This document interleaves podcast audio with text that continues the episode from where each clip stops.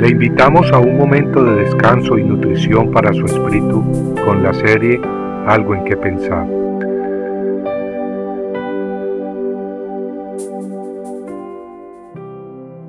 Oyó la palabra de Dios. Y sucedió que cuando el rey oyó las palabras del libro de la ley, rasgó sus vestidos. Segunda de Reyes 22:11. Durante el reinado de Josías en Judá, el sumo sacerdote Hilcías encontró en el templo el libro de la ley de Jehová dado por Moisés. El libro de la ley de Moisés era la palabra de Dios escrita por medio del siervo Moisés. Probablemente lo que Hilcías encontró en el templo era el quinto libro de la Biblia, el Deuteronomio. O puede ser que haya sido la colección completa de los primeros cinco libros de la Biblia la que encontró Hilcías los cinco libros escritos por Moisés, lo cual se conoce como el Pentateuco. En todo caso, el sumo sacerdote encontró un libro que contenía la palabra de Dios. Y las escrituras dicen que Hilcías se lo dio al escriba Safán, quien después de leerlo se lo llevó al rey Josías y lo leyó en su presencia. Y tal como leímos al principio, cuando el rey oyó las palabras del libro de la ley, rasgó sus vestidos. Vemos pues que cuando el rey de Judá escuchó la ley de Dios se turbó grandemente, lo cual lo manifestó rasgando sus vestidos. La costumbre de la gente en ese día era de rasgarse los vestidos para expresar gran conmoción, tristeza y pesadumbre. El rey Josías se conmovió pues al escuchar la ley de Dios.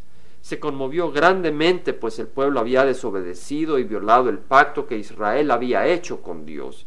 Ese pacto que de haber sido observado hubiera traído grandes bendiciones para el pueblo escogido, pero por haber sido desobedecido traía grandes maldiciones, tal como estaba escrito en el libro de la ley que oyó el rey. En segunda de Reyes 22:13 leemos que entonces el rey dijo: Id y consultad a Jehová por mí, por el pueblo y por todo Judá acerca de las palabras de este libro que se ha encontrado porque grande es la ira del Señor que se ha encendido contra nosotros, por cuanto nuestros padres no han escuchado las palabras de este libro, haciendo conforme a todo lo que está escrito de nosotros. Entonces el sumo sacerdote Hilcías, Safán y otros fueron a donde la profetisa Hulda para consultar a Dios. Y ella les dijo, Así dice Jehová, He aquí voy a traer mal sobre este lugar y sobre sus habitantes, según todas las palabras del libro que ha leído el rey de Judá, por cuanto me han abandonado y han quemado incienso a otros dioses, para provocarme a ira con toda la obra de sus manos. Por tanto mi ira arde contra este lugar y no se apagará. Pero al rey de Judá que os envió a consultar a Jehová, así le diréis, así dice el Señor Dios de Israel. En cuanto a las palabras que has oído, porque se enterneció tu corazón y te humillaste delante de Jehová cuando oíste lo que hablé contra este lugar y contra sus habitantes, que vendrían a ser desolación y maldición, y has rasgado tus vestidos y has llorado delante de mí, ciertamente te he oído, declara Jehová. Por tanto, he aquí te reuniré con tus padres y serás recogido en tu sepultura en paz, y tus ojos no verán todo el mal que yo voy a traer sobre este lugar.